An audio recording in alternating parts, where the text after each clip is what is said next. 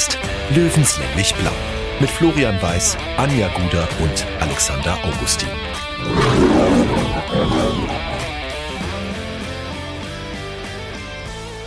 Servus und herzlich willkommen. Giesinger Bergfest Stammtisch Episode Nummer 4.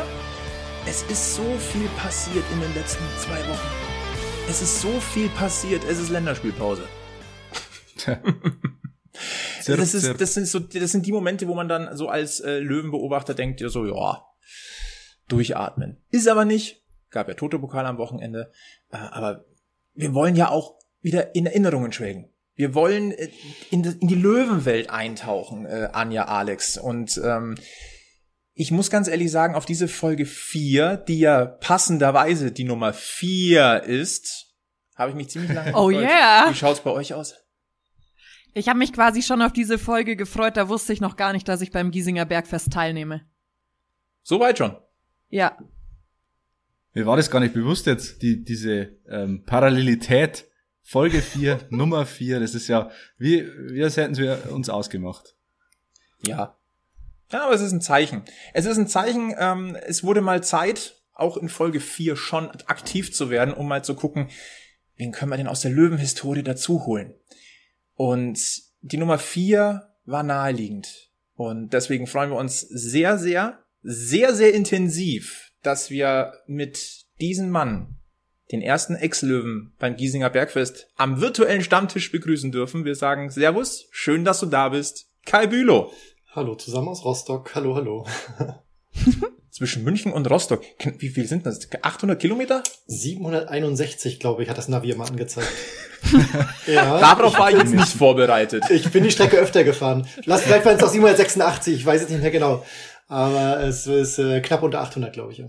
Ja, lass es 800 sein. Aber das Schöne ist, dass in, in Zeiten wie heute, wo Stammtische grundsätzlich ein bisschen schwerer sind, kann man einfach einen virtuellen Stammtisch aufmachen. Schöne Sache, auf jeden Fall. Und da war er auf, äh, da muss ich auch gleich die wichtige Frage stellen. Äh, ihr seid hoffentlich wirklich alle mit äh, einem Kaltgetränk ausgestattet, denn ein Stammtisch ohne Kaltgetränk, das haut nicht hin. Hat dieser Soundeffekt immer. Ja, mit Soundeffekt. Und ich sag mal, auf die Löwen. Zum Wohl, auf die Löwen. Wieso hast du jetzt da, da so gezögert, Kai? Hat's, äh, auf die Löwen? Naja, ich muss ja auch mal so ein bisschen äh, diplomatisch sein. Ich habe ja noch bei ein ja. paar anderen Vereinen gespielt und mein Heimatverein ist ja eigentlich der FC Hansa Rostock, wo ich auch zuletzt war. Und äh, aber ich glaube, das äh, habe ich ja nie einen großen Hehl draus gemacht, dass die Löwen mir sehr ans Herz gewachsen sind. Ich mich stets wohlgefühlt habe und äh, dann kann man das, glaube ich, auch jetzt mal so nach der aktiven Karriere auch so sagen. Weil ich würde auch sagen, auf Hansa oder auf Karlsruhe würde ich genauso sagen, weil ich mich überall wohlgefühlt habe. Von daher, ähm, nee, ja, ich glaube, da, je offener man damit umgeht, äh, was man, was einen bewegt und ob man sich wohlgefühlt hat, äh, dann darf man das. Also ich glaube auch nicht, dass da in Rostock jetzt irgendjemand sagt, um Gottes Willen, der Kai hat hier auf die Löwen angestoßen. Nein, um Gottes Willen. Nein, ich habe das ja auch immer so kommuniziert und ich finde, das sollte ja auch so sein, ja. Also nur weil man äh, in einer Stadt geboren wird, darf man ja trotzdem für andere Vereine, Städte spielen und äh, sich auch für andere Vereine, Städte freuen und engagieren und äh, nee, da stehe ich auch zu und Unbedingt. Das ist, ist ja auch Zumal man ja auch sagen kann, du hast ja die Vereine nicht gewechselt wie Unterwäsche. Also nee, du warst ja immer verbunden. Ich hatte großes Glück, dass ich das nicht so oft machen musste, ja. Durfte, müsste, ja, musste tatsächlich. Ich bin froh, dass ich eigentlich mehr langfristige ähm, Engagements hatte. Ich, wir waren auch ehrlicherweise so ein, ein bisschen überrascht, also wir haben uns natürlich jetzt auf, auf dieses Gespräch so ein bisschen vorbereitet, dann schwelgt man nochmal in Erinnerungen, ruft noch ein paar Statistiken auch ab. Ja, du warst ganz schön lang bei 60, das waren sieben Jahre. Also, ja. ähm, das, also, nicht falsch verstehen, das kam so, das kam uns eigentlich kürzer vor, aber wie schnell auch so Jahre vergehen können. Ja. Schauen wir mal auf die Zahlen. 187 Spiele hast du für 60 gemacht, 15 Tore geschossen, sieben Vorlagen gegeben. Ähm, damit hast du nur neun Spiele weniger für 60 gemacht als für deinen FC Hansa. Hm. Ja, bei Hansa waren es auch nur sieben Jahre insgesamt im Profibereich. Also was heißt nur, also auch insgesamt sieben Jahre, aber die Zeit kam ja auch, äh, generell ist die Zeit viel zu schnell verflogen als Fußballprofi. Das ist ja einfach so, wenn man was macht, was einem Spaß macht, dann geht's immer zu schnell vorbei. Äh, nee, aber ich glaube, dass bei 60 ist halt irgendwie leider dann bei vielen nur die letzten drei Jahre im Kopf geblieben, die dann ein bisschen, die dann sehr turbulent waren. Und die ersten zwei, drei von 2010 bis 2013 äh, ist bei vielen, glaube ich, so ein bisschen unter dem Radar immer noch, obwohl wir da eigentlich gar nicht so schlecht waren, nur halt das nach ganz oben immer nicht geschafft haben. Wahrscheinlich. Aber deswegen sind wir ja heute hier. Wir können ja richtig tief eintauchen in die, in diese sieben Jahre in München, die du verbracht hast. Was mich tatsächlich als allererstes mal interessieren würde, es gibt ja, glaube ich, keinen größeren Unterschied zwischen, als zwischen Norddeutschlands und Bayern. Wie groß war denn der Kulturschock für einen, der von der Ostseeküste kommt und dann äh, nach in, ins Bierland Bayern zu den Lederhosen kommt? Ja, gar nicht groß. Also, das ist immer so ein Klischee, glaube ich, was irgendwie gar nicht erfüllt wurde bei uns. Wir haben uns auch Gedanken darüber gemacht, oder ich, und äh, das war so, waren denn da und super nette Leute in München, total cool. Alle total naturverbunden. Äh, das ist ja im Norden auch so, nur dass hier halt die Ostsee ist, da sind halt die Berge. Und äh, eigentlich findet man da eher mehr Parallelen als äh, Unterschiede. Und das hat mir einfach das Einleben dort sehr einfach gemacht. Dazu natürlich meine super coolen und netten Kollegen, die mich sofort da aufgenommen haben in die Community und alles super. Also ich habe da nie Probleme gehabt. Wer hat dir denn damals so bei der Eingewöhnung ein bisschen geholfen? Also du sagst halt, also gefremdelt hast du nicht großartig, aber es ist natürlich trotzdem eine größere Umstellung auch gewesen. Ähm, was sind denn so deine ersten Eindrücke gewesen? Lass uns da mal so teilhaben. Frisch in München angekommen beim neuen Arbeitgeber. Was war so das, was dir als allererstes aufgefallen ist? Das extrem heiße Wetter. Das war der Wahnsinn. Also ich bin hier, glaube ich, in Rostock mit meiner Frau losgefahren bei 20 Grad, äh, irgendwie zur Mittagszeit. Und wir kamen gegen 17 Uhr in München an bei 32 Grad. Und äh, dementsprechend waren halt die nächsten Trainingstage, wir sind, glaube ich, zwei Tage vor Trainingsstart angereist. Und die ersten Trainingstage, es war einfach so heiß, es hat keinen Wind geweht und ich habe gepumpt wie ein Maikäfer, obwohl ich eigentlich mich immer für recht fit gehalten habe. Aber das war einfach, das war so echt die Umstellung, die mir zu schaffen hatte, die ersten ein, zwei Wochen. Und dann, ja, was, was hat man für einen Eindruck gehabt? Eigentlich war das so, man hat sich vielleicht Kollegen gefreut, die namhaften Kollegen, weil ja viele zu der Zeit noch da waren, mit wie Gabor Kirai, Benny Laut, Daniel Birovka. Dazu kam dann Daniel Halfer, äh, mit dem ich auch im Zimmer war, Stefan Eigner. Und da hat man sich einfach wahnsinnig darauf gefreut, die kennenzulernen und mit denen gemeinsam spielen zu dürfen. Und das war dann auch so, wurde dann auch zu 100 Prozent so erfüllt. Und ich habe mich mit allen gut verstanden. Und äh, ja, wir haben da echt schnell als Mannschaft zusammengewachsen. Und war total cool. Hast du heute noch Kontakt zu ehemaligen Mitspielern? Mm, ja, zum Dominik Stahl noch sehr häufig. Ist, glaube ich, auch äh, einer meiner besten Freunde nach wie vor. Also ähm, und ja, zu, zum Benny ab und zu mal, äh, wenn man mal in München ist, trifft man sich. Ähm, Markus Schwabel, dann hatten wir auch eineinhalb Jahre das Vergnügen, mit dem ich noch in Kontakt stehe. Vitus Eicher. Gabor Kirai gratuliert man sich mal zum Geburtstag, eigentlich jedes Jahr. Ist auch immer äh, bald ist wieder soweit am 1. April. der, der Scherzkeks hat, hat praktischerweise am 1. April Geburtstag. Das äh, kann, man nie, kann, man, kann man nie vergessen. Ähm, ja, nee, also da ist äh, viele gute Erinnerungen geblieben. Ah, dann ist bei dir bestimmt auch ein bisschen Daumendrücken für Unterhaching dabei. Ja, natürlich. Also ich äh, wäre schon sehr traurig, wenn die runtergehen müssten. Da haben wir in der letzten Folge auch ganz kurz das Thema angeschnitten. Ähm, Haching, das, das sieht ja richtig übel aus. Ja, ähm, und ja. finanz, also jetzt nicht nur sportlich, sondern auch finanziell ist es nicht einfach, um es mal vorsichtig auszudrücken, was dort in der Münchner Vorstadt los ist. Ähm, wir wollen nicht, dass dieser Verein aus dem Großraum München da in der Regionalliga verschwindet. Wir haben nämlich da auch so ein bisschen die Bedenken, dass es so schnell mit dem Wiederaufstieg nicht klappen könnte. Das ist ja so diese Unwägbarkeiten, die man gerade hat der Löwe und Haching, das ist jetzt nicht unbedingt die größte Freundschaft, ähm, um es mal nett auszudrücken, aber, aber es sind halt immer geile Derbys. Wir denen nicht. Ja. ja. Ja, nee, da spielen tatsächlich auch wirklich viele ehemalige Kollegen von mir, die ich, äh, mit denen ich auch noch in Kontakt war und ich war ja auch früher oft in Haching als Gast äh, im Stadion, habe mir die angeguckt, die Jungs. Und ja, das wäre schon sehr, sehr schade, wenn die ähm, dann, dann absteigen würden. Wünscht man generell niemandem, aber wenn man da so viele persönliche Kontakte auch hat oder persönliche Bindung ja auch irgendwie hatte über lange Zeit, dann, dann schon mal gar nicht. Mhm. Haching ist ein gutes Stichwort, da können wir nämlich ganz kurz rüberleiten. Ähm, wundert euch nicht, wir werden über das Spiel der Löwen gegen Türkgücü nicht großartig reden. Warum? Der Grund ist relativ einfach. Wir zeichnen hier vor diesem Spiel auf und wir werden jetzt nicht Zukunftsprognosen abgeben. Aber Türkgücü hat ja gegen Haching gewonnen und ist dadurch eine Runde weitergekommen. Das war im, da, im Toto-Pokal. Und ganz kurz müssen wir auf den Toto-Pokal eingehen. Ganz kurz, denn der Löwe ist mittlerweile unbesiegbar vom Elfmeterpunkt. Und das ist nicht gelogen. Wir kommen nämlich zu einem kleinen, zu einem äh, kleinen Ausflug zu Flo's Fakten. Ähm, vielleicht war euch das gar nicht bewusst. Ich mag, wie er sich selbst ankündigt. Ich mag das. Ja, musst doch Aber, irgendwie aber hinleiten. weißt, Flo, weißt du, was jetzt blöd wäre? Die Leute, die das jetzt hören, unsere Hörer, die äh, sind ja jetzt nach dem Türkgücü-Spiel schon und stell dir vor, die Löwen haben gegen Türkgücü im Elfmeterschießen verloren. Dann sind deine Flo's Fakten aber mal sowas von hinfällig. Und das Aber schon in Folge 4. Ich hau einfach dann dreimal auf Holz, dann passiert's nicht. So. Gut. Also dann geht immer alles gut. Außerdem auf Marco Hiller ist Verlass da. Ähm, Ja, Killer, Hiller. keine Bedenken. Nein, was ich, was ich sagen wollte, ähm, das letzte Elfmeterschießen, das der TSV 1860 verloren hat, das war am 21. September 2005 im DFB-Pokal gegen Eintracht Trier. Seitdem hat es acht Spiele gegeben, in denen die Löwen ins Elfmeterschießen mussten. Und es gab acht Siege. Cool. Ich war in keinem dabei, möchte ich dazu bemerken. Also zwischen 2010 und 2017 gab es kein Elfmeterschießen. Oh. Krass. Oh, Kai. Kai muss ich dich vielleicht wieder, ich muss dich äh, über, äh, widerlegen. Da bin ich jetzt aber gespannt. DFB-Pokal 2013-14 in Heidenheim. 60 gewinnt 5 zu 4 nach Elfmeterschießen. Ja, Stoppelkamp macht den. Ja, richtig, stimmt. Und DFB-Pokal 2016-17, zweite Runde in Würzburg. 60 gewinnt 4 zu 3 nach Elfmeterschießen. Da war und ich verliert da, dann in Lotte, oder? Das war die Sache. Genau. ja, stimmt, stimmt. Ja, richtig, stimmt. Bei, in, in Würzburg war ich nicht äh, dabei, glaube ich nicht mal im Kader, aber stimmt, gegen Heidenheim stand ich sogar auf dem Platz. Das hätte ich. Äh, ist lange her. wissen müssen. Lange her. Viele Kopfbälle. Was soll ich sagen? War ja auch nichts Neues. Der Löwe hat das Elferschießen gewonnen. Also richtig, richtig. Aber ja.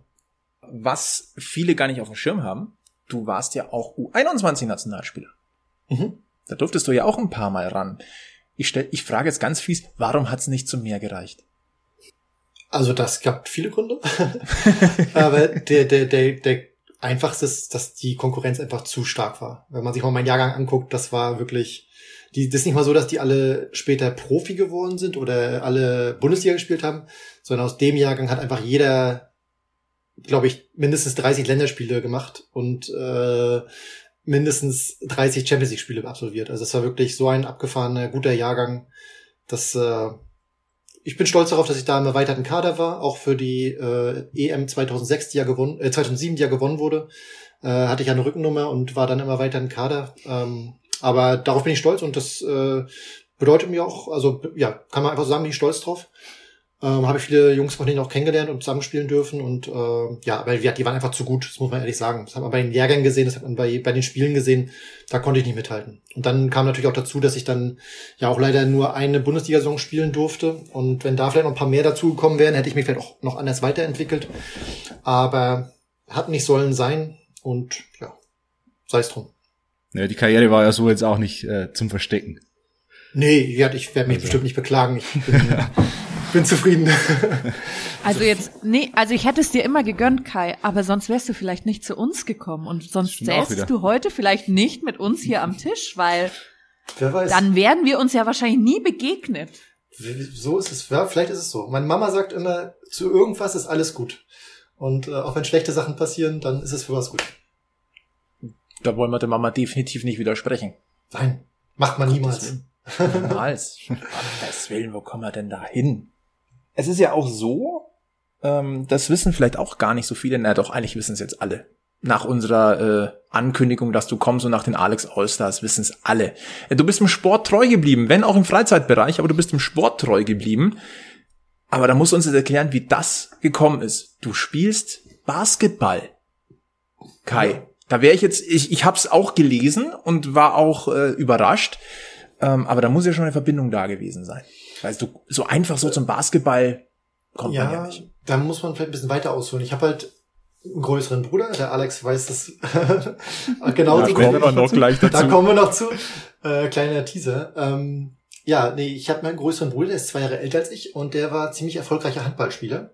Und dann hat man ja zwangsläufig irgendwie gegeneinander sich äh, ja konkurriert und äh, man konnte kein Handball spielen, da war er zu gut, man konnte kein Fußball spielen, da war ich dann ein bisschen besser und dann haben wir uns auf Basketball geeinigt und äh, da wurde immer, war es eigentlich immer ziemlich eng bei uns und da ist eigentlich so diese Begeisterung dafür entstanden. Dann der große Hype in der NBA, so mit Michael Jordan, dritte Meisterschaft geholt, so da war ich zehn, zwölf, irgendwie so in dem Dreh und auch immer das Interesse zur NBA gehabt. Und ja, eigentlich immer, wenn ich Zeit hatte, habe ich auch Basketball gespielt. Auch in München waren wir mit den Kollegen ab und zu mal Basketball spielen mit großer Freude. Und ja, das war eigentlich immer so, was ich mir vorgenommen habe, wenn ich mit Fußball mal vorbei ist, da möchte ich mal was Neues ausprobieren und äh, jetzt so bin ich beim Basketball gelandet.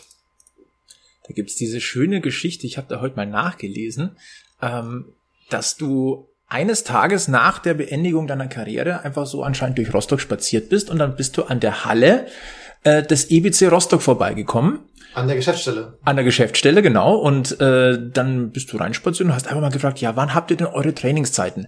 Ähm, das ist dem äh, Chef des EBC Rostock, André Jürgens, äh, in Erinnerung geblieben und hat das äh, in einem äh, Gespräch mit dem Sportbuzzer erzählt. Stell ich mir sehr lustig vor. Ich glaube, also in Rostock kennt man dich ja. Ja. Und dann kommt plötzlich Kai Bülow daher und fragt einfach mal, wie schaut's denn aus? Ein paar Körbe Ja. werfen?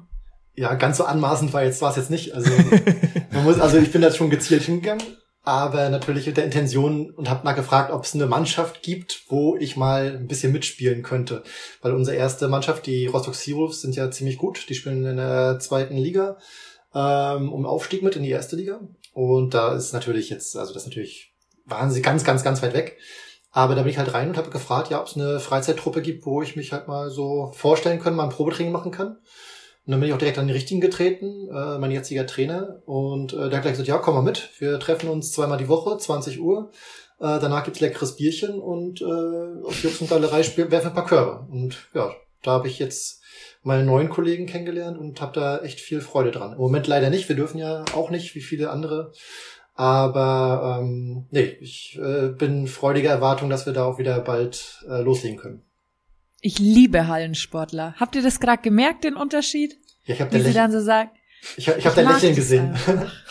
ich weiß nicht, ob das die äh, Hörer wissen dürfen, dass wir uns ja auch sehen, während wir reden, aber ich glaube, das ist jetzt Natürlich. kein Wir großes sind- Geheimnis. Corona-konform zugeschaltet. Zwei aus München, einer aus Passau und einer aus Rostock. Es lebe die Globalisierung. oder Ja. die gute Internetverbindung. Ja, abwarten, abwarten, abwarten. Ja. Ja, im Notfall, im Notfall, weißt du, wenn du rausfliegen solltest. Also Kai hat angekündigt, der Internet unter das Un- Internetunternehmen in Rostock, das mag sein WLAN nicht so gern. Er fliegt da immer mal wieder raus. Wenn er rausfliegt, dann haten wir einfach so richtig dagegen. Ja. Unbedingt. Ja. Genau, da könnt ihr mich richtig herziehen, bis das Internet wieder da ist und dann könnt ihr euch auf heile Welt machen. Man muss dazu sagen, die Anja ist ja Volleyballerin. Deswegen hat sie ein Fable für Hallensportarten. Ja, ich, ich mag Hallensport wirklich sehr, sehr gerne, weil man, das ist so, das ist nochmal anders mit den Fans. Also wir spielen jetzt in der Bayernliga, ich glaube Kai, du spielst Landesliga, ich weiß nicht, wie viel bei euch kommen. Bei uns kann es an guten Spieltagen, wenn wir nicht gegen Fußball konkurrieren, dann schaffen wir es schon wirklich viele Freunde zu animieren, in die Halle zu kommen. Wir haben auch einen sehr guten Biersponsor, was es uns einfacher macht. Deswegen sagen wir, schmeiß einen Zehner rein und trink so viel du willst. Aber komm und feuer uns an.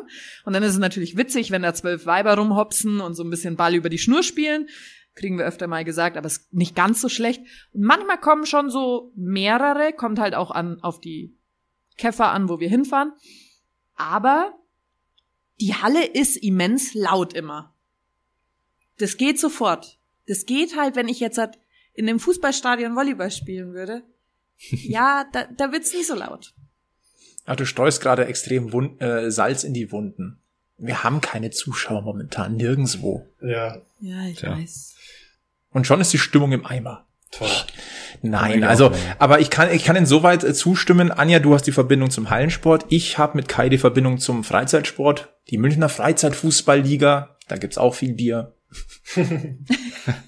Ich glaube, irgendwann im Alter, Bier, Bier ist immer der Grund, äh, Grundnenner. ja, ist das der gemeinsame Nenner, glaube ich, bei allen äh, Sportarten Arten Mitte 30 oder so. Ja, da, da Also kann ich das spiel- ich spiel Tennis, Alex das noch nicht kann ich- mitreden. Also ich spiele Tennis und ich kann es nur bestätigen. Auch beim Tennis unterhalb der höheren Ligen ähm, zum Seitenwechsel gibt's Bier. Zumindest ist wenn's ja auch isotonisch. Es ist ja isotonisch und wir sind hier bei einem Stammtisch und auch wenn der virtuell ist, da gehört halt auch ein Getränk dazu. Äh, Kai, wie, wie sieht's denn aus beim Basketball? Welche Position spielst du und was sind deine Stärken und Schwächen? Oh, darüber rede ich ja besonders gerne. Über äh, ja, keine Ahnung. Also ich spiele äh, als ja, Flügel, Flügelspieler, mal auf der 2, mal auf der 3, unterschiedlich. Ähm, meine Stärken ist natürlich, also ist schon so das äh, Spielgefühl natürlich, weil es einfach im Fußball ja vieles Gleiches. Der Ball ist zwar in der Hand, aber so vom vom Spieltempo und vom ähm, ja Zeitraum, Mann, Ballbewegung ist halt doch vieles gleich und das kann ich ganz gut. Äh, ich glaube, verteidigen kann ich auch einigermaßen.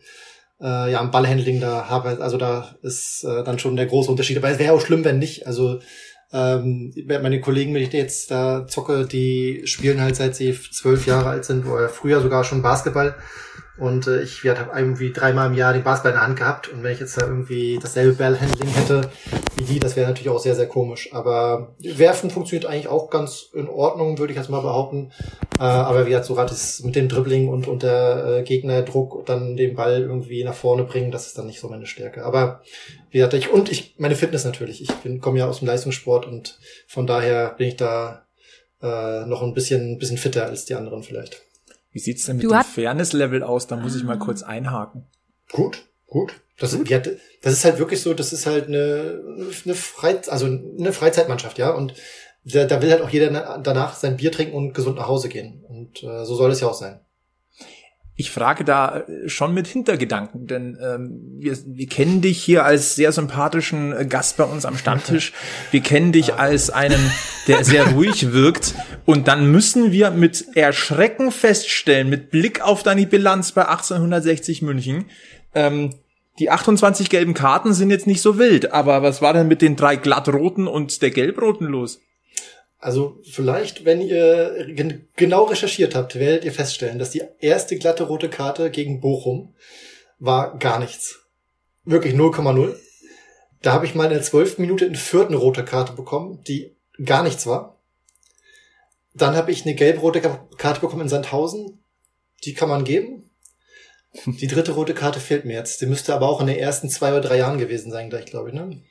Wenn ich es richtig sehe, beim 2 zu 2 beim SC Paderborn, Paderborn 65 Minuten. Ja, die kann man auch geben. Okay, da äh, ist Matthew Taylor allein aufs Tor zugelaufen und ich habe ihn noch hinten ein bisschen gehalten, er lässt sich fallen. Okay, aber die gegen Bochum war gar nichts und die gegen Fürth war, war noch viel weniger. Und äh, eigentlich bin ich, glaube ich, ein recht fairer Spieler. Das, das Witzige war tatsächlich, das äh, ist eine kleine Anekdote, wir schwelgen ja hier in Erinnerung.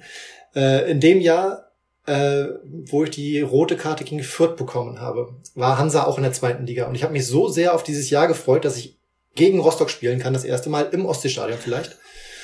Und ich habe im ersten Jahr bei 60 München 2010 die rote Karte gegen Bochum bekommen, für gar nichts. Und im zweiten Jahr die rote Karte gegen Fürth, für gar nichts. Und ich wurde aber für die zweite rote Karte zwei, Sperre, zwei Spiele gesperrt, weil ich ja Wiederhol Wiederholungstäter bin. und äh, habe dadurch das erste Spiel gegen Hansa schon verpasst im Ostseestadion. Wenn es nur ein Spielsperre gewesen wäre, hätte es gepasst. Und dann stand das Rückspiel vor der Tür und das der Gegner vorm Hansa-Spiel war Dresden, Dynamo Dresden. Da haben wir 1-0 geführt, ein richtig gutes Spiel gemacht. Dann kriegt Dresden eine gelb-rote Karte, relativ spät, ich glaube 78. Minute. Und dann wollte das Stadion hat getobt, das war stinksauer auf dem Schiedsrichter. Und dann kommt eine Aktion, langer Ball nach vorne. Und ich habe das normalste Kopfballduell der Welt, aber der Schiedsrichter musste halt irgendwas machen und gibt mir meine fünfte gelbe Karte und ich war gegen Hansa wieder gesperrt. Oh, oh nein! Ja, es war, es, das war so, ich, ich, war, ich war so stinksauer und das war so frustrierend. Aber die gelbe Karte war in der 86. Minute. Ich guck auch ja, gerade. Ja, ja. Also das, das war einfach nur eine Entscheidung, um das Publikum so ein bisschen wieder runterzubringen. Und das war wirklich, das war so lächerlich. Ah ja. Ich hoffe, egal. du hast ihn noch gescheit zusammengeschissen dann. Ja, ich habe ihn halt hinterher gefragt, was das jetzt soll. Und aber das ist ja auch egal. Das nimmt er ja eh nicht wieder zurück. Und mein Gott, so Sport. Aber das war, das war so bitter, das halt wirklich dann mm. da in der Saison ausgerechnet. Aber ah ja. Ja, Ausgerechnet. Ich finde es aber faszinierend, dass du so genau auch noch diese Situation ja, weißt. Das muss sich ja richtig eingebrannt haben bei dir. Ja, ich bin generell so, dass ich äh, ganz viele Sachen noch weiß, weil ich kann auch nach den Spielen nicht schlafen. Ich lieg dann nachts wach und gehe das Spiel noch dreimal, viermal durch. Dann ist am nächsten Tag die Videoauswertung, äh, da guckt man sich die ganzen Schmarrn nochmal an und nee, ich habe da ein gutes Gedächtnis leider. Oder zum Glück weiß ich nicht, aber es beschäftigt mich halt auch länger als andere. Ich, andere gehen halt dann nach Hause, denken so, ja, Mai haben wir halt verloren und schlafen ein.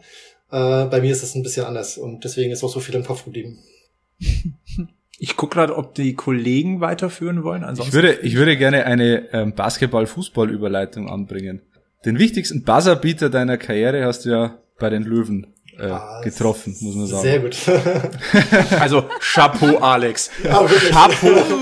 Also Ganz Ich muss stark. dazu sagen, ich bin absoluter Basketball-Laie, aber den Buzzerbeater kenne ich auch und den wollte ich jetzt anbringen. Äh, Relegation 2015 gegen Kiel. Ich glaube, jeder Löwenfan, der das jetzt hört, bekommt Gänsehaut bei diesem Moment, weil der Drama schießt erst an den Pfosten beim Stand von 1 zu 1 und dann kommst du und drückst den Ball in der 91. über die Linie.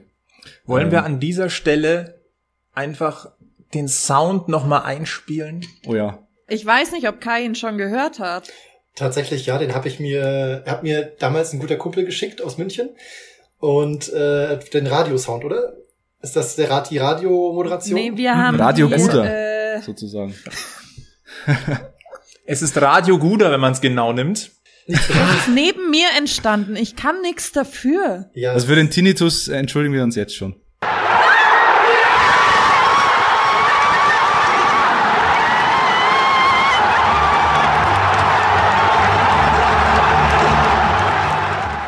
Relegation 2. Juli 2015, circa 22.20 Uhr München Fröttmanning. Wenn sich dieser Moment nicht in dein Gehirn, Kai, eingebrannt hat, welcher denn dann? Ähm, nimm uns doch mal mit in diese Momente. Es steht 1 zu 1, damit wäre 60 abgestiegen. Und ich, es ist immer noch so, dass es auch bei mir noch im Ohr klingelt, die Nachspielzeit wird angesagt von Stadionsprecher Stefan Schneider, der ja leider jetzt äh, zurückgetreten ist bei 60. Ähm, vier Minuten Nachspielzeit, alle Löwen, die Sitzplätze, auf geht's. Vielleicht fangen wir mal da an. Ähm, nimmt man sowas auf dem Platz in diesem Moment tatsächlich auch noch wahr, dass dann nochmal die Kulisse kommt, die nochmal so ein bisschen anschiebt? Das war ja kurz vor dem Tor. Ja, tatsächlich muss ich ehrlich sagen, nein, da ist man halt so im Tunnel. Und außerdem war die Stimmung in der zweiten Halbzeit ja sowieso zum Überkochen, ja. Also da war so viel Emotion dabei, ähm, die wir auch dann geschafft haben, in der zweiten Halbzeit reinzubringen, was in der ersten Halbzeit ja auch gefehlt hat.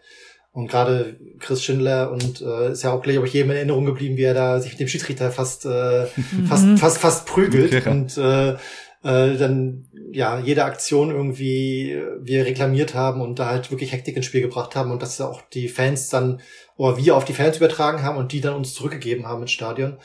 Und äh, man hat dann natürlich, es war einfach durchgehend laut, das hat man so äh, in Erinnerung. Und ähm, ja, und ehrlich gesagt, die Situation hat sich bei mir im Kopf eingebrannt, aber diese einzelnen Momente ist alles wie ja so weggewischt, weil das ist halt so, man, das war, das war wie in einem Film halt im Tunnel einfach. Man hat das halt gemacht, aber im Nachhinein kann ich dir jetzt nicht mehr sagen, wie oder warum. Also ich habe es nachher noch gesehen natürlich und mehrfach, aber äh, was in dem Moment da in meinem Kopf vorging oder was ich da wahrgenommen habe, kann ich dir nicht sagen.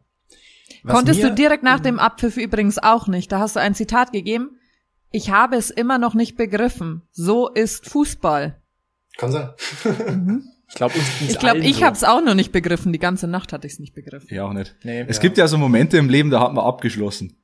Also und, das war so, also ich würde sagen, Halbzeit war ich innerlich tot. ich stand, offiziell saß ich in der Nordkurve Mittlerrang, also ich hatte eine Sitzplatzkarte, aber ich glaube, ich saß das ganze Spiel nicht. Ähm, Da, da war ich auch, Alex, da haben wir uns schon mal drüber unterhalten. Ich glaube, da Genau. kannten wir uns Ja. noch nicht, aber wahrscheinlich waren wir genau zehn Meter. In, wahrscheinlich lagen wir uns in den Armen nach, dem Tor von Kai und wissen es nicht. Ähm, auf jeden Fall, ich hatte wirklich abgeschlossen. Es war ein echt schlechtes Spiel, muss man sagen. Zumindest die ersten 50 Minuten oder so. Und für Ja. mich war klar, das, das war's in der zweiten Liga. Und dann schießt Kai Adlung, äh, Kai Adlung, Daniel Adlung den Ausgleich. Und plötzlich, und plötzlich äh, ist alles gekippt. Die Stimmung im Stadion, es hat auf einmal gekocht und dann kann ich mir an eine Szene erinnern, ich glaube so 86. Minute, Vitus Eicher hält einen Ball, den man eigentlich nicht halten kann. Die Szene habe ich jetzt nicht mehr genau parat, auf jeden Fall war es eine Riesenparade. Und da war klar, die gewinnen das Spiel noch. Für mich Sagt im. Nachhinein, sagt im Nachhinein, sagt das jeder. Aber ja, das, ist, das ist tatsächlich so. Wenn man hinterher dann drauf guckt, dann denkt man sich, ja, es gab so viele Zeichen dafür, dass wir am Ende das, das kippen können. Ja. Aber das, das, und wir es doch Gott sei Dank auch geschafft haben. Also es war ja wirklich. Was mir in. Erinnerung geblieben ist, Kai, ähm, du standest ja bei diesem Pfostenschuss von Waldedrama genau richtig. Also, ich sag mal so, einen halben Meter weiter links oder rechts und der Löwe wäre wahrscheinlich abgestiegen. Du, du bist nicht jubelnd abgedreht, sondern in deinem Gesicht war dieses, so kam es mir vor, dieses, boah, Gott sei Dank, boah, verdammt nochmal, Gott sei Dank. Interpretiere ich das richtig? Weil du bist jetzt nicht, es gibt ja Spieler, die drehen jubelnd ab. Es gibt Spieler, die reißen sich das Trikot vom Leib. Äh, die nächsten klettern irgendwo auf den Zaun und du warst eher in dich gekehrt und dann ist die Löwenmeute über dich hergefallen. Ja, nee, das war auch wirklich so. Das war so ein Moment, wo ja, man, man, der Kopf war jetzt einfach leer in dem Moment. Und ich wusste auch, wie das Tor hat man geschossen und man freut sich natürlich über Tore, aber in dem Moment war das so, ja, es ist halt ein Tor und alle drehen durch. Aber warum das in dem Moment so war, das ist in dem Moment weg einfach.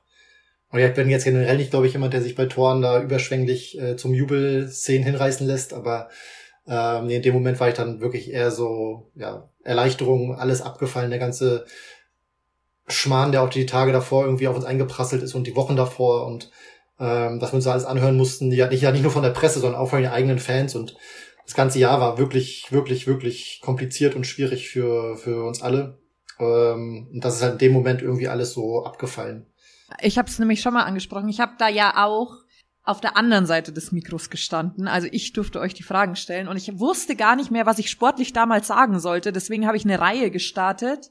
Der Mythos 60 stirbt nie und habe darunter ganz viele alte Löwenhauding äh, kennenlernen dürfen. Und alle, die man trifft, die sprechen von diesem einen Mythos, den 60 umgibt. Kennst du den auch?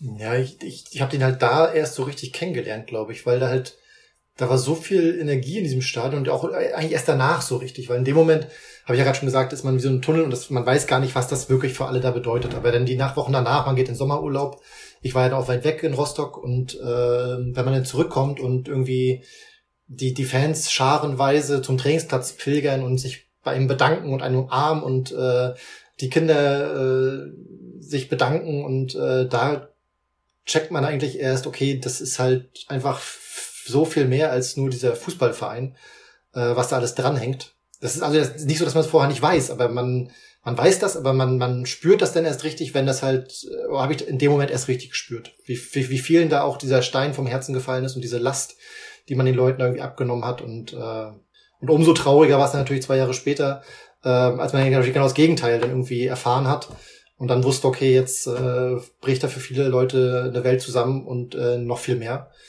Ähm, ja, das trägt man natürlich auch mit sich rum. Wie waren denn die, die letzten drei Jahre so bei 60? Da war ja im Umfeld extrem viel Unruhe. Du hast ja vorher angesprochen, 2010 bist du zu den Löwen gegangen, dann waren eigentlich fünf Jahre dabei, die jetzt rückblicken nicht so schlecht waren und plötzlich war ihm dieser Bruch drin, er hat dreimal gegen den Abstieg gespielt, ist dann am Ende abgestiegen. Ähm, was war denn da im Umfeld los, dass es so einen Bruch gab? Turbulent war es ja immer, ne? Also ich glaube, ja. ich habe ich habe das also es gab es generell, glaube ich, nicht, dass jedes Jahr neuer Sportdirektor, neuer Präsident, neuer Trainer. Also die ersten zweieinhalb Jahre war Rainer Maurer da relativ safe, aber danach ging es ja wirklich dann Schlag auf Schlag, äh, zumindest auf der Trainerebene. Und wir hatten Präsidenten und äh, Manager ja von Beginn an eigentlich. Und das war halt schon so, dass man da immer mit zu kämpfen hatte. Aber wie als Spieler macht man halt seinen Job und versucht das irgendwie auszublenden. Das funktioniert ja auch. Aber dann ging es ja auch los, dass halt auf dem Platz halt es drunter und drüber ging, weil wir nachher wirklich am Ende, ich glaube in 2017, 2018 waren wir, glaube ich, 38 Spieler im Kader, wenn ich jetzt mich nicht irre. Äh, 16, 17. Ja, das war das, äh, das Unglücksjahr, äh, die Unglückssaison. 16, 17. Ähm, und äh, zusammengestellt von, von fünf verschiedenen Trainern. Und das war halt wirklich, da saßen, da waren mehr Spieler nicht im Kader als im Kader. Und wie will man denn da vernünftig arbeiten? Du musst ja trotzdem die Jungs trainieren und die Jungs versuchen zum Training zu motivieren. Und, ähm, unser Trainer damals, Vitor Pereira, war die ärmste Sau der Welt, das kann man gar nicht anders sagen. Ja, dazu kamen natürlich auch noch Charaktere dazu und äh, viele andere Sachen, die dann ja das einfach unaufhaltsam haben irgendwie sinken lassen. Hm. Und das war einfach schade, weil wir halt wirklich die Jahre davor auch wir halt immer es geschafft haben zu kämpfen und es geschafft haben, eine Einheit zu werden gerade die beiden Jahre davor, wir hatten unter Thorsten Fröhling das erste Jahr, haben wir es geschafft, zur Relegation eine Einheit zu werden. Äh, dann haben wir es unter Daniel Birovka geschafft, äh, im Jahr darauf äh, den Abstieg äh, zu verhindern, weil wir es geschafft haben, eine Einheit zu werden. Und das haben wir in dem Jahr einfach nicht geschafft, weil wir so viele waren und so viele unterschiedliche waren, äh, Charaktere, das, das war einfach nicht, nicht machbar. Egal bei aller fußballerischen Qualität, wenn man es nicht schafft, eine Einheit zu werden auf dem Platz oder neben dem Platz, äh, dann hat man einfach keine Chance. Die Einheit neben dem Platz. Ich erinnere mich Mhm. äh, an die Situation nach dem Kiel-Spiel. Mhm. Ich öffne eine Tür in Münchens Nachtleben Aha. und auf der Bar. Ich Und jetzt kommen wir zu Gudas Gossip. Ich erinnere mich. Ich glaube, auf der Bar Daniel Adlung. Standest du auch auf der Bar? Ich glaube schon. Ich glaube ja. Und ich glaube, jeder, der dort in diesem Club war, hat an diesem Abend die besten Münchner Rapper kennengelernt. Ja. Kann es sein, oder? Das ist absolut richtig, ja. ja, wir hatten immer so, danke, danke an dieser Stelle an äh, Moritz Stoppelkamp. Äh, irgendwann, ja, bei uns lief ja immer viel Musik vor den Spielen, vor dem, äh, im Training und so weiter und so fort. Und irgendwann hat er mal zu einem Lied äh, angefangen, ganz leise mit zu, zu summen. Und da war mein Name halt eine, äh, eine Rolle gespielt Wichtige Rolle. eine wichtige, eine wichtige Rolle gespielt. Und das hat sich, das hat sich so durchgesetzt, dass nach wie vor, wenn dieses Lied in München läuft und äh, die Kollegen aus der Zeit sind dabei, singen sie noch dieses Lied. Und äh, es ist wirklich so, ich kriege mindestens einmal pro Jahr von Vitus Eicher, von Maxi Wittek, von Daniel Adlung, von Moritz Stoppelkamp äh, Videos zugeschickt, wie sie im Club irgendwo stehen und dieses Lied grölen mit meinem Namen. Das ist äh, ja vielen Dank. Du weißt Bülow? aber schon, Bülow? dass wir eigentlich jetzt so ein Video gerne hätten und Oh ja. das vielleicht auf Twitter, Facebook und Instagram zumindest mal gerne zeigen würden. Nein, Hab- das hab- macht man Hab nicht. ich doch alles nicht. Ich bin noch Social Media äh, abstinent. Um welches Lied handelt es sich da denn? Das ist von äh, Jay-Z und Kanye West, Niggas in Paris. Und äh, jeder, der den Beat kennt, äh, wird sich vielleicht erinnern. Na, und wie hat dann halt irgendwann Moritz Doppelkamm angefangen in der Kabine? Bülow, Bülow, Bülow. Bülow, kann, Bülow. Und das hat sich so, das hat, das hat sich, das hat sich so durchgesetzt. Und wie gesagt, wir haben äh, jedes Mal, wenn wir irgendwo weg waren und dieses Lied lief, haben zehn Mann im Kreis getanzt und äh, mich da gefeiert oder meinen Namen gefeiert. Und äh, ja, geile Sache. Also heute gibt es leider diesen Club auch nicht mehr, wo das damals drin war. Also ihn gibt es schon wieder, da ist ein neuer Club drin. Aber wir wollen an dieser Stelle ja keine Werbung machen. Aber man hat diese Tür geöffnet und genau das kam in diesem Moment. Und diese zwei Herrschaften sind so auf der Bar gestanden. Und es hat einfach gebrannt da drin. Ja, war ein schöner Abend. Aber auch da Ja. war es tatsächlich so. Sensationell. Ja, auch da, da klaue ich mal ein bisschen aus dem Nähkästchen, das ist schon ein paar Jahre her, dass wir nach dem Spiel äh, haben wir es nicht geschafft, als Mannschaft zusammen wegzugehen und zu feiern. Ja, also es war wirklich. Am Ende waren wir, glaube ich, wenn es hochkommt, 13, 14 Spieler, die danach noch weggegangen sind. Und der Rest hat gesagt, nee, sie müssen ins Bett, weil nächsten Tag geht der Flieger ganz früh oder äh, nee, äh, sie dürfen nicht weggehen, weil sie morgen auf die Kinder aufpassen müssen und was weiß ich nicht alles. Also so ein bisschen, so war so zu der, zu der Zeit so dieses Mannschaftsgefüge und das hat sich ja auf die nächsten drei Jahre eher verschlechtert als verbessert. Hm. Mhm. Äh, Du hast vorhin ganz richtigerweise gesagt, äh, dass es vielen in Erinnerung geblieben ist, waren diese letzten drei Jahre, wo 60 grundsätzlich gegen den Abstieg gespielt hat. Aber in deiner ersten Saison äh, bist du mit 60 Neunter geworden, dann zweimal Sechster, dann einmal Siebter. Da war ja immer auch schon ein bisschen die Hoffnung da, ähm, vielleicht kann man doch oben ran schmecken, vielleicht geht da doch irgendwas. Welche Erinnerungen hast, du- hast du denn an, an, an diese ersten Jahre bei 60 noch? Ja, eigentlich immer so, dass wir so auf sechs Punkte oben dran waren. Und dann immer, ja, es kommt ja, ich glaube, das wird ja jeder Fan über seinen Verein sagen, ja, wenn man die Chance hatte, oben ranzukommen, dann habt ihr es immer verkackt. Entschuldigung. äh, und sowas halt zu der Zeit, aber dann war es halt auch so. Und wir hatten, ich, ein Jahr, glaube ich, es war dann das zweite Jahr, äh, mit, als Kevin Volland hochgekommen ist. Und ähm, da, da waren wir richtig, richtig gut. Da haben wir auch acht Spiele in Folge gewonnen. Und aber da waren einfach vier Mannschaften so weit, also so gut, dass da auch einfach nicht ranzukommen war. Da hatten wir, glaube ich, am Ende so auch 61 Punkte oder 59 Punkte. Du wirst es besser wissen, Flo. Da, Äh, da gucken wir jetzt mal nach. Das ist die Saison. 2011 zu 12 müsste es gewesen sein. Das weiß ich noch, da wurde die Genau. Mission ausgerufen, Ja. 60 Punkte für 60. Das kann ich mich noch, Ja. kann ich mich noch sehr gut dran erinnern. Äh, 17 Siege, 6 Unentschieden, 11 Niederlagen, 62 zu 46 Tore und 57 Punkte. 57, 57 Punkte und dann in Anführungszeichen nur Platz 6. Das ist ja. auch schon.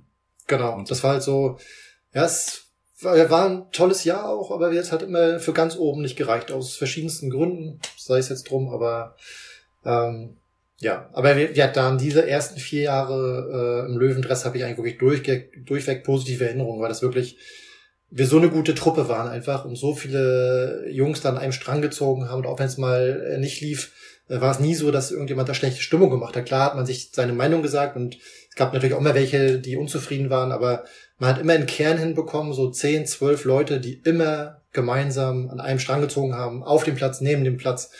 Und äh, das war schon eine geile Zeit. Das war die zweitstärkste Saison der Löwen in der zweiten Liga. Nur nach äh, dem Abstieg 2004 in der ersten Saison drauf, wo 60 ja mit Platz 4 ganz knapp gescheitert ist. Damals übrigens auch 57 Punkte, um das nur mal vielleicht in Relation zu sehen. Also ja, ja. Bombensaison eigentlich. Das Problem ist aber, wenn halt vorne äh, die funktionieren wie ein Uhrwerk, ist es halt schwer. Sehen wir ja in dieser Saison auch so ein bisschen, wenn man ehrlich ist, äh, in der ja. dritten Liga.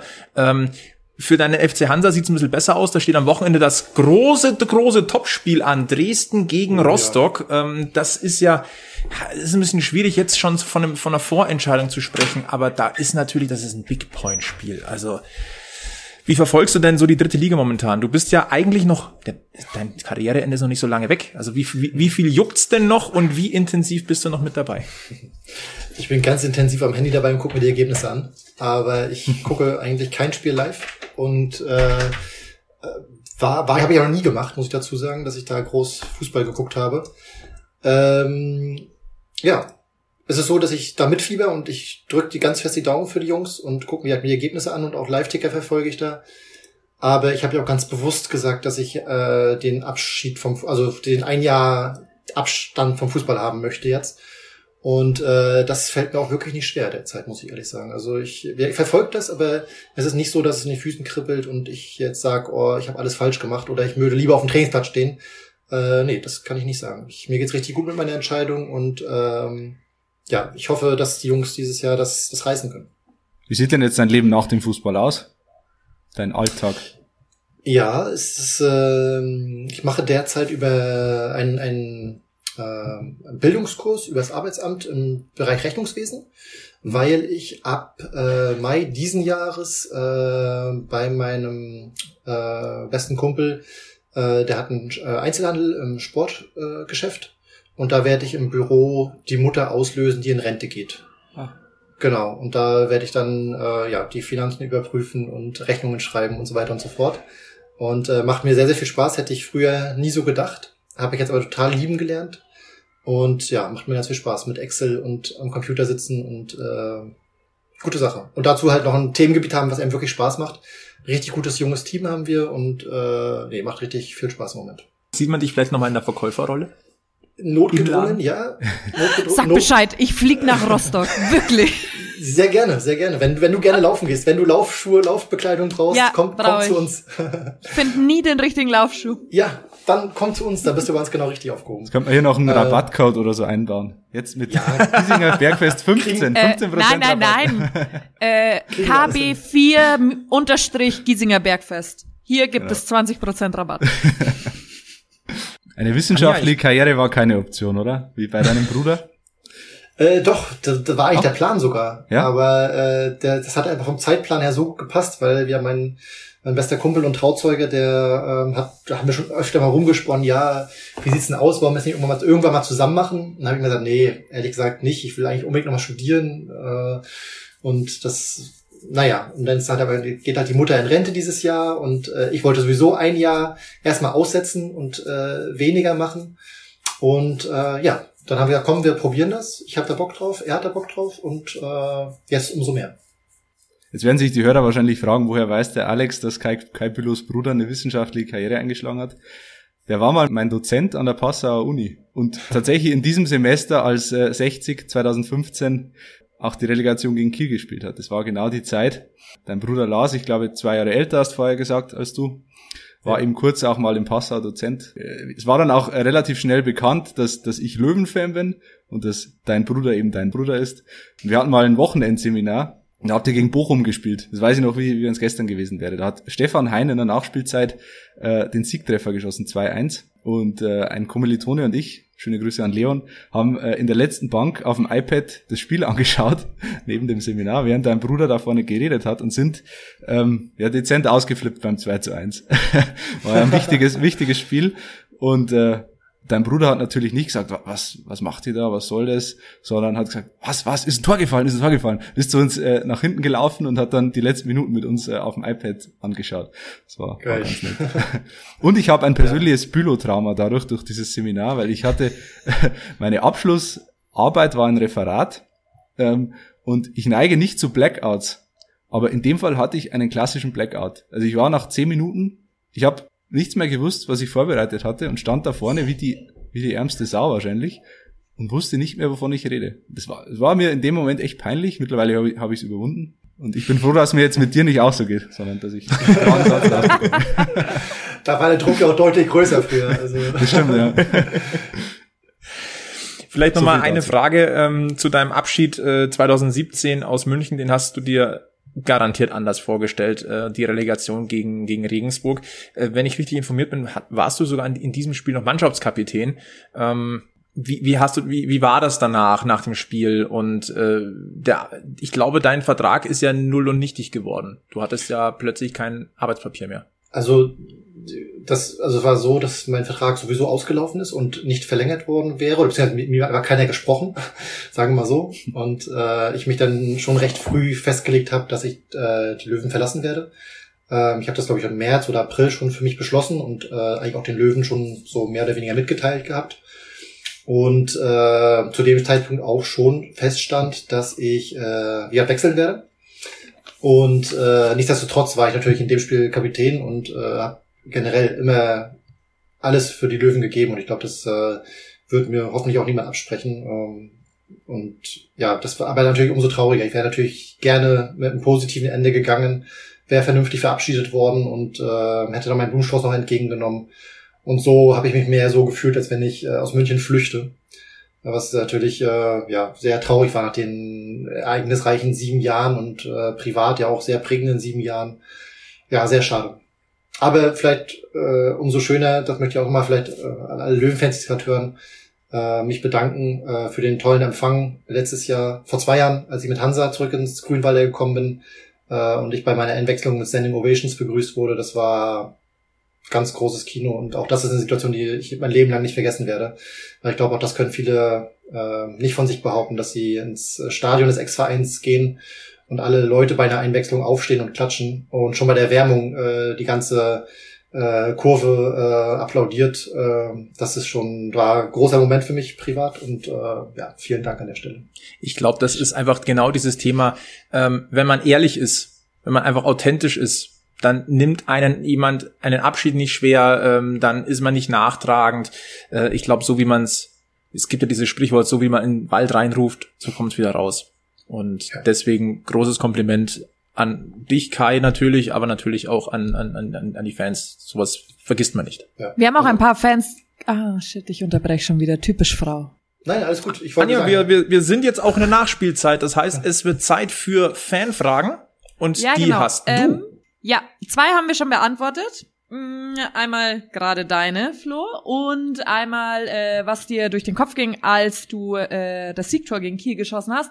Aber wir haben auch noch ganz andere Fragen, weil wir haben auf äh, über Social Media, wo du nicht aktiv bist, gefragt, wir brauchen coole Fragen an KB4 und äh, Einmal kam rein, mit welcher Persönlichkeit würdest du gerne mal Abendessen gehen und warum? Ja, das ist eine sehr gute Frage, über die Du darfst auch mich nennen. Anja, das haben wir schon längst hinter uns. Nein, Quatsch.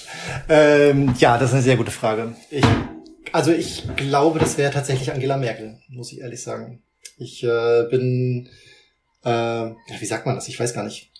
Ich finde das unglaublich beeindruckend, was diese Frau aushält, leistet, leisten muss.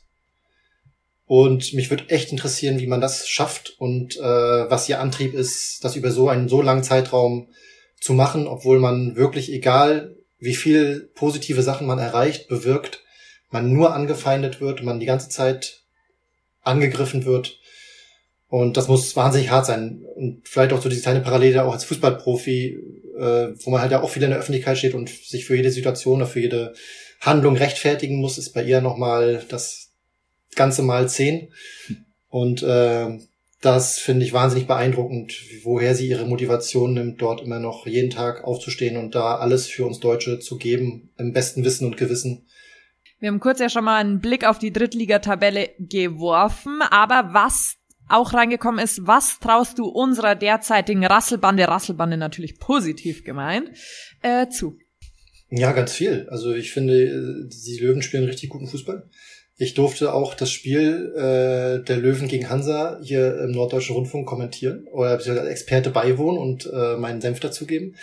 Ähm, und da hat man, glaube ich, gesehen, dass da einfach äh, eine richtig gute Spielidee dahinter steckt, äh, vom Trainer vorgegeben, um in der jungwilligen Truppe um Sascha Mölders herum, die das umsetzt. Und äh, ähm, ja, das macht Spaß, den Löwen zuzugucken, bin ich ehrlich. Ähm, und ich glaube, dass da in was wächst und äh, ich hoffe auch was Erfolgreiches äh, entstehen wird. Und dann äh, sind wir quasi bei der direkten Frage deiner Herzensclubs. Kann 60 Rostock noch einholen im Endspurt? Das glaube ich, äh, glaube ich dieses Jahr ehrlich gesagt nicht, weil die Rostock einfach wirklich stabil sind. Und ähm, ja, die haben es echt gepackt, in Rostock eine Mannschaft zusammenzustellen, mit dem Trainer natürlich, der die Mannschaft äh, daran einstellt, dass sie alles für den Sieg tun. Und äh, das ist so eine Eigenschaft, die sie dieses Jahr auf jeden Fall zu 100% auf den Platz kriegen. Wofür es am Ende reicht, weiß ich nicht, aber ich glaube, es wird dafür reichen, um am Ende auf jeden Fall vor den Löwen zu sein. Es macht ja im Grunde nichts. Äh, 60 muss ja im Grunde nur eine Mannschaft überholt. Es kann jetzt Ingolstadt sein und schon wäre 60 in der Relegation. Das will, also ich würde mir nichts mehr wünschen, als dass 60 vor Ingolstadt steht. Word. Können wir nicht zustimmen. Sehr schön. Damit kann ich leben. Anja, hast du noch etwas in deinem Fragefundus? Äh, nein, wir könnten sonst zu entweder oder switchen, außer ihr habt noch was, Jungs. Perfektes Timing. Es ist Zeit für Anjas Oder-Runde. Kai, wir haben ein paar, also wir sind in uns gegangen und wir haben ja festgestellt, du hast viele Jahre in München verbracht und wir haben auch festgestellt, du verbringst immer noch viele Jahre in Rostock. Heu, heu, hoffentlich, toi, toi, toi. So, ähm, wir haben uns eine kleine, also wir haben mal so gesponnen und uns überlegt, was ist der Unterschied? Und du darfst quasi nur schnell wie aus der Pistole geschossen antworten. Du musst es nicht begründen. Ich würde Entweder gerne kurz oder. noch einen Namen für diese Rubrik einwerfen, und zwar entweder Guder. Das wäre doch gut, oder? Entweder guter finde ich gut. finde ich gut, Sehr gut. besser guter. Nicht schlecht. Okay, Kai, pass auf. Fischbrötchen oder Leberkassemmel? Fischbrötchen. Echt jetzt? Hallo, damit bin ich aufgewachsen. Berge oder Meer? Mehr. Pornobrunnen oder Stachusbrunnen? Stachusbrunn. Ich, ich sehe, äh, ich sehe äh, ver- verdutzte Gesichter äh, bei mir und auch bei Alex. Äh, Kai, kannst du das mal bitte ganz kurz ausführen? Pornobrunnen? Ja, der Pornobrunnen ist äh, der, der, der, der Brunnen der Lebensfreude, heißt der in Wirklichkeit, und steht bei Ja. uns im Zentrum der Rostocker Innenstadt, direkt vor unserer wunderschönen Universität und äh, zeigt viele nackte, barbusige Menschen und ist aber sehr künstlerisch und die, ja, tolle Fontänen, tolles Fontänenspiel jeden Tag. Also, wenn es warm ist. Und äh, ja, aber der Stachusbrunnen, vielleicht den kleinen, ach, sind beide gut, aber Nee, Stachus habe ich, verbinde ich irgendwie mit was ganz Schönem. Da habe ich irgendwie sehr gute Erinnerungen dran. War ich, war ich oft. Kannst du jetzt auch nicht mehr zurücknehmen. 2-1 noch äh, für Rostock. Äh, moin Moin oder Christi? Oh, weder noch. Gibt es auch? ich sag, ich sag immer Hallo. Ich, ich, ich, ich, ich habe mich, ich weigere mich gegen dieses, na, weigere nicht, aber dieses Moin ist irgendwie bei mir, rutscht mir nicht so leicht von den Lippen. Und Geristi, äh, ich bin niemand, der irgendwie gut Akzent spricht. Ich, äh, nee, ich bin manchmal immer bei Hallo oder mal so schnelles Servus in, in Münchner Zeiten, aber. Ja, servus. Servus geht immer. Ausgleich München. Ist Punkt. Ausgleich, ist Ausgleich. Gut. Nehme ich hin. Okay, und jetzt ähm, die für mich wichtigste Frage. Strandkorb oder Wiesentisch? Strandkorb. Ah. Au. Dann macht er in der Nachspielzeit ein Eigentor. Ja, dann, ma dann machst du jetzt das Eigentor. Eigentor Ja. in der 91. Minute. Ich möchte ja authentisch sein und äh, ich äh, muss ich auch gleich mal angeben an dieser Stelle. Heute traumhaftes Wetter in Rostock und ich war mit der Familie am Strand und wir haben äh, im Sand gelegen und äh, die Sonne genossen. Und äh, vielleicht ist dieses gerade kürzlich erlebte, äh, überwiegt mein Herz gerade zu dieser Antwort. Ist okay, aber wenn die Wiesen wieder stattfindet, du darfst mich anrufen. Ich öffne dir die Tür von innen, wenn das Zelt von außen zu ist. Wir stellen dir sogar einen Strandkorb hin. Ins, Boah, das wäre stark. Auf der Empore im Hackerzelt der Kai Bülow Strandkorb. Oh ja. Und solltest, solltest du mal in München vorbeischauen, man kann das Giesinger Bergfest ja auch auf einem, auf einer Bierbank äh, in einem Biergarten fortsetzen. Sehr gerne, wenn es denn wieder erlaubt ist. Mhm. Wollen wir Hoffentlich, hoffentlich ganz bald. Ja, ich glaube mit Blick auf die Uhr, wir sind in Nachspielzeit. Ähm, ich glaube, es wird Zeit für Alex Allstar. Ähm, ich frage mal ganz vorsichtig, Alex, erste Frage, hast du was vorbereitet? Wahrsch- Wahrscheinlich. ja, natürlich. Hallo. Und die zweite Frage ist, könnte Kai ihn kennen? Ähm, also er könnte, natürlich könnte er ihn kennen, er ist ja ein absoluter Fachmann, aber er hat nicht mit ihm zusammengespielt. Das ist schon der erste kleine Tipp. Ist aber es gibt noch. Darf Kai eigentlich seinen Tipp in der Folge abgeben? Ja, oder? Ja, klar. Wenn, wenn. Kai ein, äh, ein Name in den Kopf sch schießen sollte, dann darf er natürlich seinen Tipp abgeben. Anja und ich, wir müssen eine Woche lang rätseln. Und dann darf die Hörerschaft ja auch weiter mit rätseln. Ich glaube, Kai würde gerne wieder lösen dann. Schauen wir mal. Er darf gerne ich's wieder lösen. Natürlich. Hinweis Nummer eins: Der Alex Allstar wechselte einst von Blau-Weiß zu Weiß-Blau. Mittlerweile, Hinweis zwei: mittlerweile hat der Alex Allstar öfter gegen 1860 2 gespielt, als er in seiner Profilaufbahn Tore geschossen hat. Hinweis Nummer drei: Er trainiert und spielt mittlerweile mit dem Bruder einer der wertvollsten Ex-Löwen. Boah. Also sein Okay. Mitspieler ist der Bruder eines bekannten, immer noch aktiven Löwen. Es mal einfacher zu formulieren. Jetzt, ah, Okay. Ich würde mal sagen, das ist jetzt wieder eine, eine Herausforderung. Also ich habe eine Idee, um welchen Verein es sich da handeln könnte, aber ich, Du kannst uns gerne teilhaben lassen. naja, also von Blau-Weiß zu Weiß, nee, von Weiß-Blau zu Blau-Weiß, das wird ja wahrscheinlich, also wird ja ein bayerischer Verein sein wahrscheinlich. Nee. Und ich würde da jetzt mal, oh, nee. Also der eine, der eine ist ein bayerischer Verein, weiß-blau, natürlich, aber blau-weiß Ja, gut, ist, äh, Das könnte jetzt Schalke sein, das könnte Hertha sein, könnte Hertha sein, könnte Karlsruhe sein. Hans, könnte Hansa Rostock sein. Ich überlege immer noch. Man weiß es nicht. Ich überlege die Brüderfrage. Ja. Wir werden, Also wir, äh, wir werden das auch nochmal verschriftlichen natürlich ähm, und das auch bei Social Media nochmal aufbereiten, damit ihr alle schön mitraten äh, könnt. Ihr könnt es, da- wenn ihr jetzt nach dem Hören schon die Lösung habt, könnt ihr es gerne auch schon in die Bewertungen des Podcasts in eurer Podcast-App schreiben. Oder per Mail an giesinger-bergfest.gmx.de. kenne ich den Bruder vielleicht, oder? Den könntest du vielleicht kennen. Den könnte ich vielleicht kennen, okay.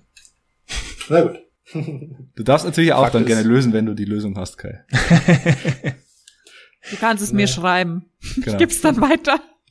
Und verkauf's als meinen Tipp. Okay.